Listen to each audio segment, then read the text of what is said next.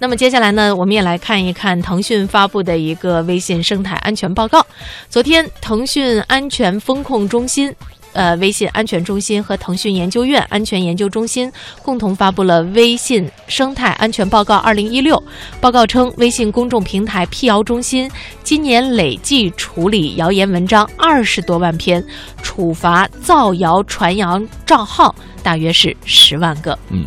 那么报告还继续解释到，哈，说前三季度微信累计处置违法和不良信息共计两千一百九十六万条。关闭各类账号和群组两百三十七万个。目前呢，微信月活账号数已达到八点四六亿。微信已从移动社交平台进化为互联网连接器，连接社会生活的方方面面。微信每天提醒用户存在盗号风险的安全提示多达万余次。每天帮助用户申诉成功达到了五点七万余个账号。这个报告指出，在过去的一年当中，微信在整治平台不良信息、打击网络谣言、整治网络涉黄、涉赌、涉毒等类信息方面，都是取得了明显的效果。其中，打击网络谣言方面，微信公众平台辟谣中心自二零一五年上线以来，累计加入辟谣机构四百七十多家，包括丁香医生、果壳网、中科院之声、科普。中国人民网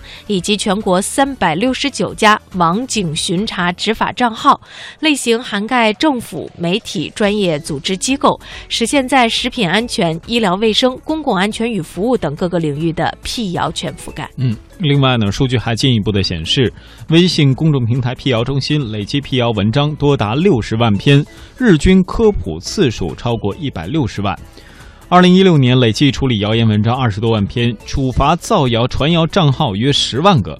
据了解啊，该报告聚焦微信平台安全治理、用户安全保护、对第三方合作商的规则维护、社会各界协力维护平台环境四个方面，传递出微信力求构建涵盖知识教育、预防预警、打击清理、举报维权于一体的安全体系，并竭力。建设并维护平台环境健康的网络安全生态目标，也就是说，现在腾讯呢，实际上还是在这个谣言方面呀，有了更多的处罚措施和处理的一些这个方法哈。是的，我们原来呢，在朋友圈里边可能会看到很多种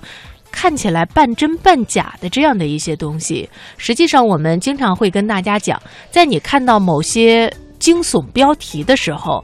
要留个心眼儿，这些惊悚标题的背后是不是标题党？在你看到某些啊这个让人特别匪夷所思的信息的时候，也要留一个心眼儿，是不是有些有心人正在试图通过这样的一个方式传递着什么？所以呢，网络文化看点一直的这个态度呢，就是希望大家在面对快速。呈现的这个信息的时候，我们稍微慢一点哈，嗯，大家不用太着急的去把那个信息进行转发。前两天呢，我还看到了，应该是我们有一个听众朋友，他在朋友圈里边发了一个这个东西，好像是说小孩喝这个对身体不好，大致是这么一个内容。后来我看我们一个主持人也转发了，我就点进去看了一下，但是这个呢，实际上一下就链接到了一个涉黄的一个网站。嗯，呃，我觉得大家一定在看到这些标题的时候呢。或者是说，在看到这些内容的时候，你要点进去看一看，尤其是惊悚的标题，比如说一亿人都知道的小道消息。对呀，我就说那剩下的十几亿人到底到底为什么不知道呢？哈，等等这样的一些信息，我们还是应该加强一下自我的这个鉴鉴鉴定和保护能力。